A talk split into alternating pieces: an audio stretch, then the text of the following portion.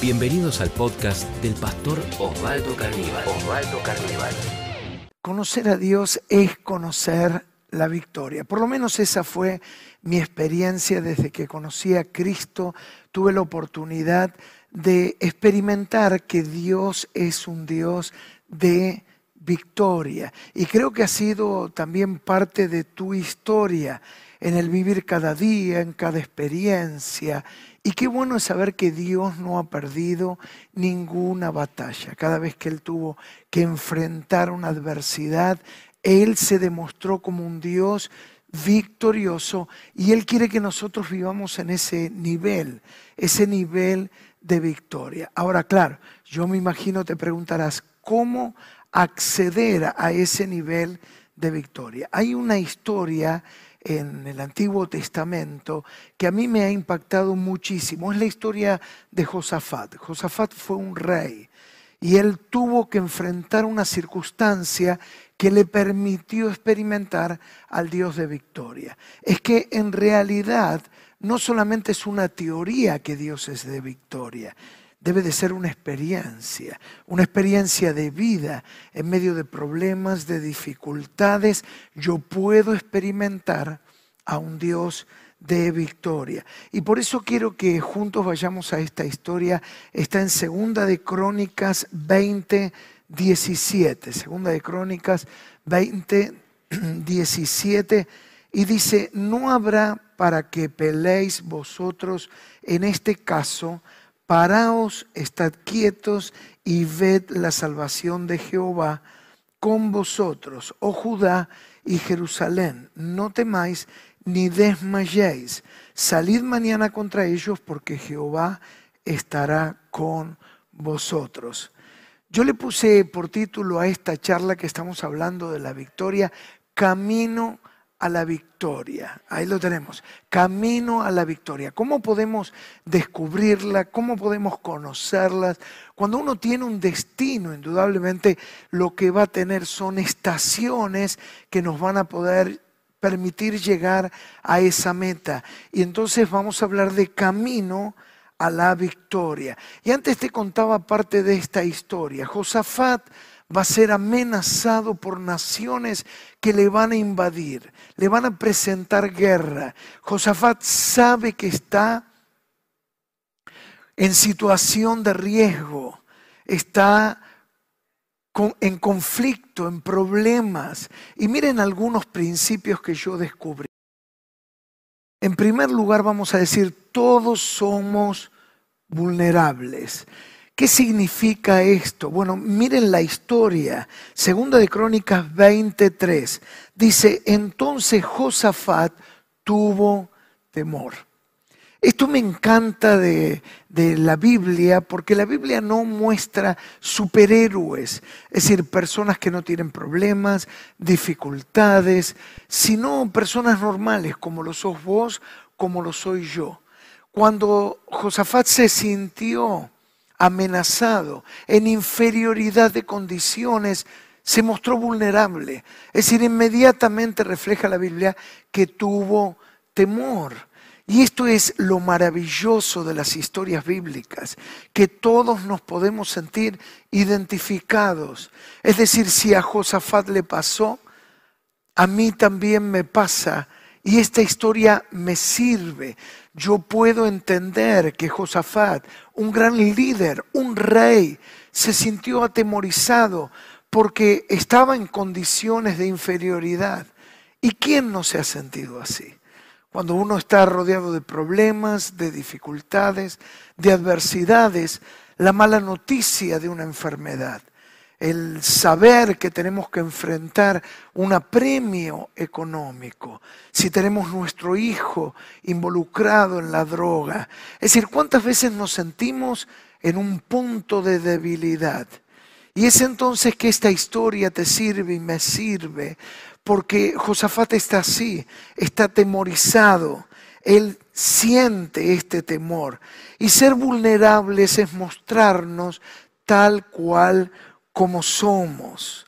Es decir, bajar las armas, abrirnos y decir necesito ayuda. Muchas veces decimos que el primer paso para enfrentar a resolver el problema es decir, necesito ayuda. Ya por 20 años tenemos en Catedral de la Fe un centro de rehabilitación para chicos, para chicas con problemas de adicción. Uno de los principios que hemos descubierto, ¿sabéis cuál es? Que el primer paso para salir es decir necesito ayuda. No hay nada peor que alguien que tiene problemas y no lo reconoce. A veces sucede como el mal aliento, todos se dan cuenta, menos el que lo tiene.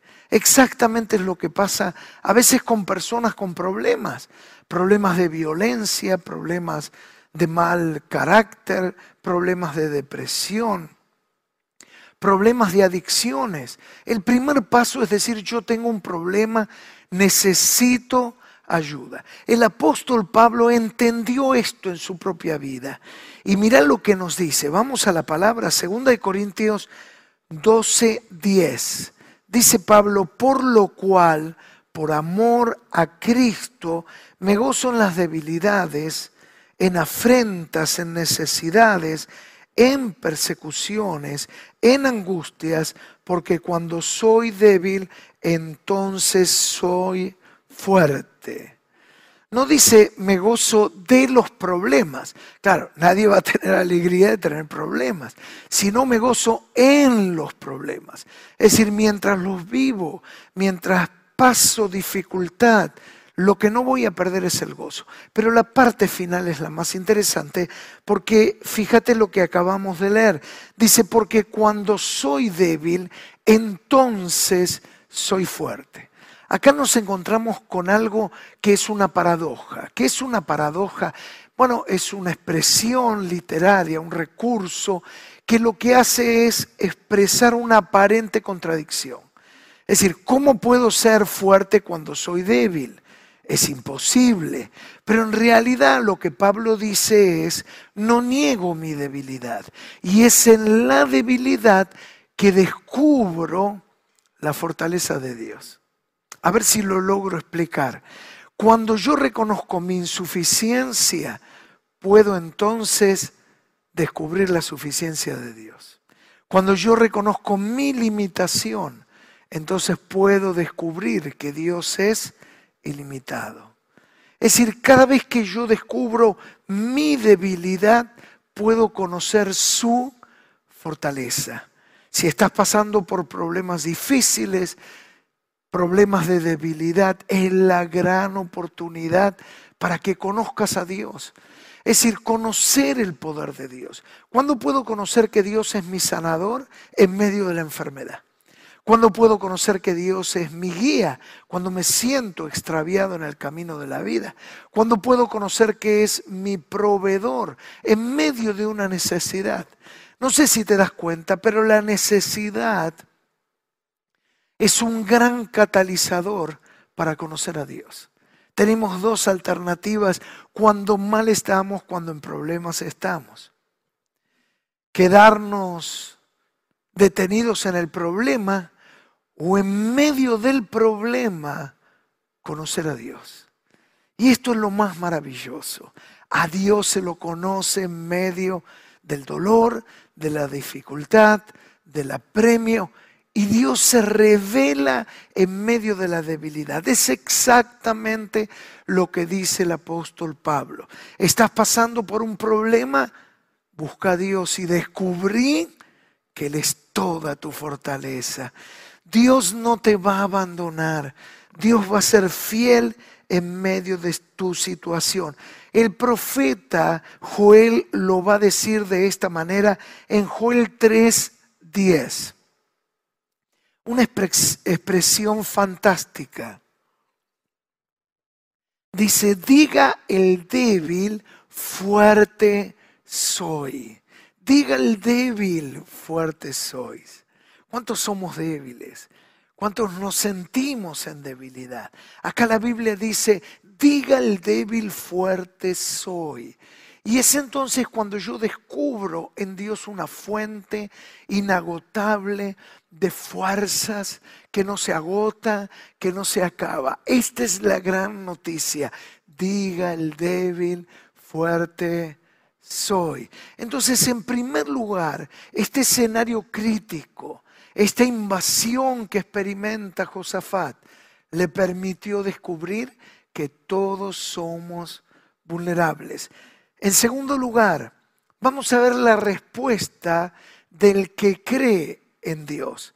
La respuesta del que cree en Dios. Claro, el que cree en Dios no responde como cualquier persona. El que cree en Dios va a responder con fe. ¿Cómo responder en medio de problemas? ¿Cómo responder en medio de adversidades? Vamos a la Biblia, estamos en segunda de Crónicas 23. Mira, léelo conmigo. Segunda de Crónicas 23. Dice, entonces él tuvo temor, esto hablamos, y Josafat humilló su rostro para consultar a Jehová e hizo pregonar ayuno a todo Judá. Y agrega, y se reunieron los de Judá para pedir socorro a Jehová y también de todas las ciudades de Judá vinieron a pedir ayuda a Jehová. Acá nos da una clave. ¿Qué hace el que cree en Dios? Se humilla y ora a Dios. Es decir, soy vulnerable, me siento débil, mi oportunidad para conocer a Dios. Y ese es el momento para expresar mi fe. ¿Y cómo lo hago? Dice que Josafat se humilló y oró a Dios. Humildad es reconocer que solo no puedo. Es reconocer que necesito ayuda. Josafat tomó la mejor decisión que se puede tomar en una crisis, es buscar a Dios. Cuando uno está en una crisis, muchas veces toma las peores decisiones. Mi consejo personal, nunca tomes decisiones en medio de crisis. Cuando la mente está caliente, la mente no está preparada para tomar decisiones en caliente. La mente necesita enfriarse y muchas veces uno dice lo que no tenía que decir, habla lo que no tenía que hablar, hace aquellas cosas de las que luego se tiene que arrepentir. Y la mejor decisión es buscar a Dios. Estás en problemas, busca a Dios. Estás apremiado, busca a Dios. Estás afligido, busca a Dios. Josafat se vio rodeado en inferioridad de condiciones. Los ejércitos enemigos venían en contra de él. ¿Y qué hizo? Se humilló, reconoció su necesidad y oró a Dios. Es decir, que la falta de oración es una exaltación de mi propia persona. Espero que lo hayas recibido. La falta de oración es una exaltación de mi propia persona. Es decir, yo lo puedo solucionar. ¿Por qué tengo que orar? ¿Por qué tengo que pedir si yo lo puedo hacer? Pero Josafat descubrió este principio, como venimos hablando, camino a la victoria. Y él se humilla, ora a Dios. Por eso la falta de oración se transforma en una expresión de incredulidad. Digo, Dios, no te necesito, yo lo puedo hacer, yo lo puedo solucionar, no necesito que nadie me asista, no necesito que nadie me ayude. Pero Josafat, un hombre en una posición de poder, en un rey poderoso, se humilla y busca la gracia y la misericordia de Dios. Dice Lucas 14:11, miren ustedes, tan oportuno, va a decir, todo el que a sí mismo se enaltece será humillado, y el que se humilla será enaltecido. Esta es una regla de hora. Todo el que se exalte va a ser humillado. Pero todo el que se humilla va a ser exaltado. Transita el camino de la humildad. Se manso. Eso no significa no tener convicciones, no poder expresar tu mirada, pero que dependas de Dios. Que tu manera de actuar, de caminar, expresen que sos un hombre, una mujer que confía plenamente en el poder del Espíritu Santo.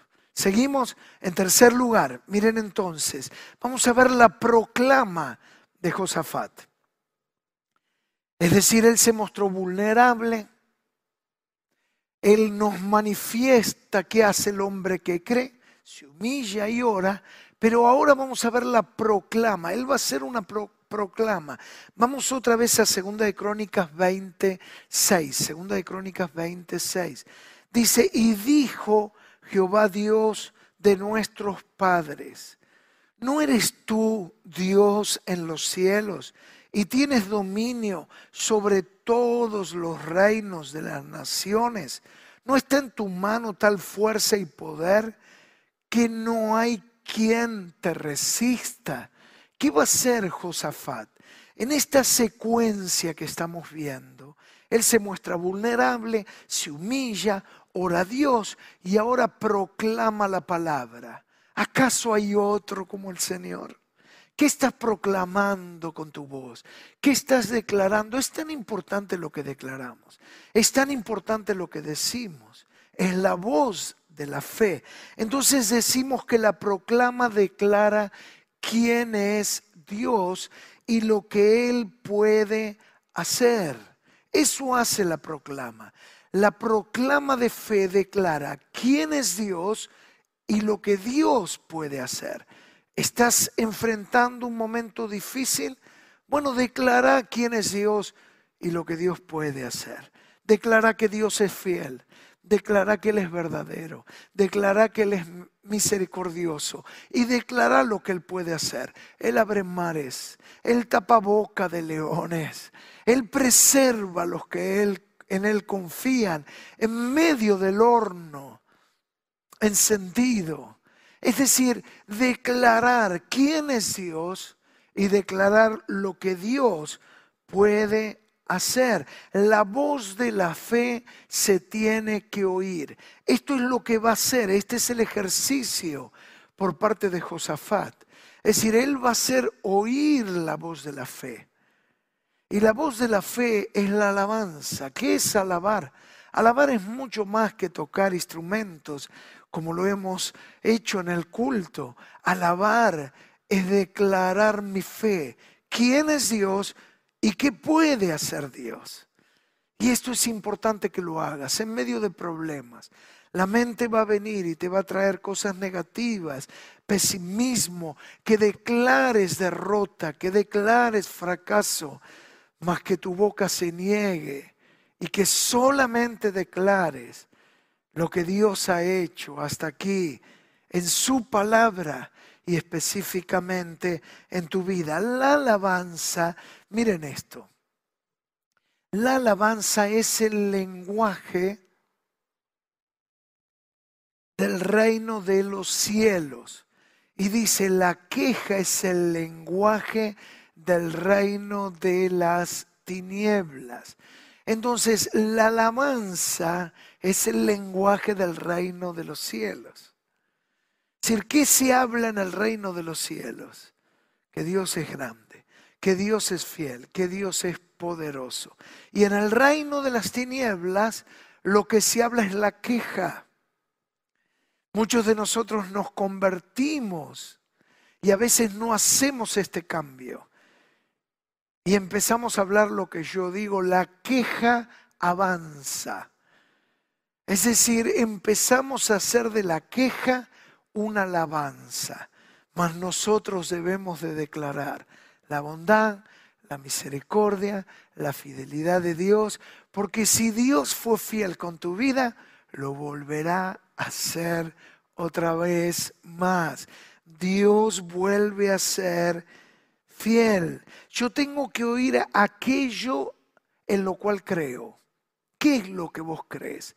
Y creo que en esto no dudas, que Dios es fiel, que Dios es victorioso, que Dios obra milagros. Bueno, todo eso que vos crees, decláralo. Decilo. No te lo calles, decláralo. Y vamos a decir finalmente, en cuarto lugar, la victoria. ¿Cómo es esta victoria? Es decir, hoy hicimos un camino a la victoria. Es como aquel que tiene un destino, un lugar que quiere ir a visitar. Y hemos recorrido ese lugar para poder arribar a la victoria. Vamos a la palabra, acompáñame, segunda de Crónicas 20:17. Dice, no habrá para que peleéis vosotros en este caso. Paraos, estad quietos y ved la salvación de Jehová con vosotros. Oh Judá, Jerusalén, no temáis no desmayéis, salid mañana contra ellos porque Jehová estará con vosotros.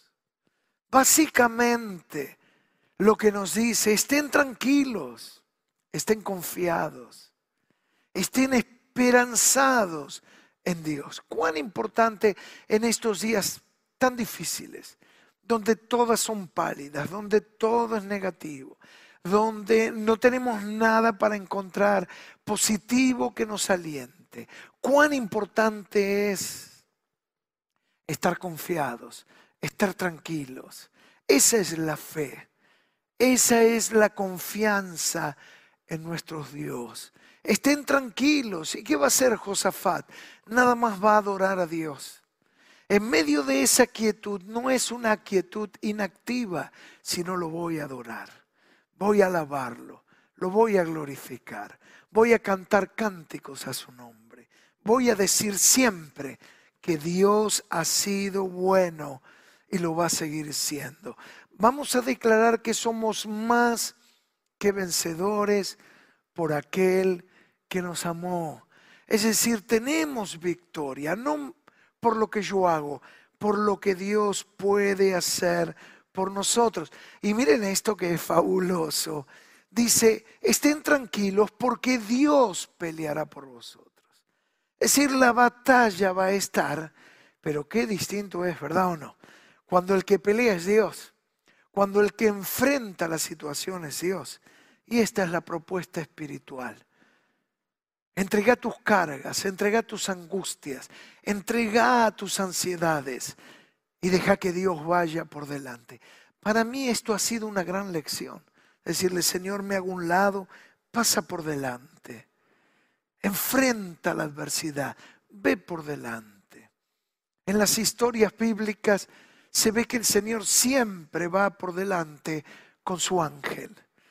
Y esta es la manera, vulgarmente se suele decir, es poner el caballo delante del carro. Es la única manera para que esto funcione. Ve delante, Dios. Pelea la batalla. Señor, dame esta experiencia y permíteme tener la enseñanza que tú pelees por mí. Es un ejercicio de entrega y de confianza. Y en la medida que me entrego, desarrollo la confianza y veo su victoria. Leamos un último pasaje en Segunda de Crónicas 20, 27. Miren, acá nos da el resultado. El resultado de mostrarnos vulnerables, de orar y humillarnos, el resultado de expresar nuestra fe. Acá lo vamos a ver. Dice, y todo Judá y los de Jerusalén y Josafat a la cabeza de ellos, volvieron para regresar a Jerusalén, gozosos porque Jehová les había dado gozo librándolos de sus enemigos. No solamente Dios los va a librar de los enemigos, sino les va a dar gozo. ¿Acaso no es lo que necesitas? No solo la victoria, sino que tengas la alegría de la victoria. Y ese estado de alegría te lo da Dios. Y dice que Josafat iba por delante. Dios te está levantando para que lideres procesos. Lideres procesos en tu casa, en medio del desconcierto. Lideres procesos con tus amigos, en el trabajo. Que vos puedas tomar la iniciativa en medio de situaciones difíciles y declarar tu fe. Y esto es lo que hace Josafat. No sé cuántos creían como él, pero era suficiente que uno lo hiciera para que los demás estuvieran detrás. Y esto es lo que Dios hace. Dios te levanta en tu casa, Dios te levanta en tu trabajo, Dios te levanta en tu barrio, Dios te levanta en la escuela donde sos maestro, en el hospital donde estás llevando adelante tu servicio vocacional, en la fuerza de seguridad, en el lugar donde estás. Dios te levanta para que lideres un proceso de victoria. Y esto es lo que vamos a hacer. Estás en pruebas, estás amenazado como Josafat, te sentís rodeado como Josafat. Vamos a expresar que también podemos temer, que también por momentos dudamos. Y cuando eso pasa, nos humillamos, oramos, porque creemos en el poder del Espíritu Santo. ¿Qué te parece si ahí donde estás te pones en pie y juntos oramos al Señor. Padre, yo te doy gracias por esta palabra. A mí me ha desafiado a tener una fe práctica, a vivir la fe, a practicar la fe. Yo te pido por cada uno de mis hermanos, de mis hermanas, que también ellos, Señor, puedan poner en práctica su fe y puedan en medio de las pruebas no tener temor de mostrarse vulnerable. Gracias por historias de este tipo que nos muestran que son hombres en necesidad. Señor, ahora yo puedo decir que cuando soy débil, entonces soy fuerte. Gracias porque cuando conozco y descubro mis debilidades, conozco tus fortalezas. Cuando descubro mis limitaciones, descubro tus ilimitaciones. Cuando descubro, Señor, mis insuficiencias, yo descubro tus suficiencias. Que todo tú lo puedes, Señor. Ese es el punto de la revelación, es el punto de la debilidad. Ahora entiendo que transitar la prueba, transitar el dolor, es la gran oportunidad, Señor, para descubrir cuán grande eres tú. Señor, en medio de las pruebas, yo declaro que tú eres grande. Yo declaro que tú eres Dios. Le declaro a los problemas que mi Dios es grande. Que tú haces maravillas. Que tú abres camino donde no lo hay. Padre, en esta hora yo lo declaro y me humillo junto a tus hijos y especialmente pido por los que están en pruebas, en dificultades, que en medio de las pruebas vean una gran victoria, los que me ven privado de la libertad, los que están viendo esta, este mensaje, Señor, desde un hospital desde una cama convaleciente, experimenten el poder de tu Espíritu Santo los que están en plenas discusiones familiares, aquellos que necesitan vencer la adicción, experimenten el poder de tu Espíritu Santo. Señor, yo te doy gracias porque tú eres Dios de victoria y has venido a mi vida para que también yo experimente la victoria de un Dios grande. En el nombre del Padre, del Hijo y del Espíritu Santo. Amén. Si este podcast fue de inspiración para tu vida, te invitamos a compartirlo en tus redes sociales. tus redes sociales. Recordá que podés seguir al pastor Osvaldo Carníbal en Instagram, Facebook y Twitter.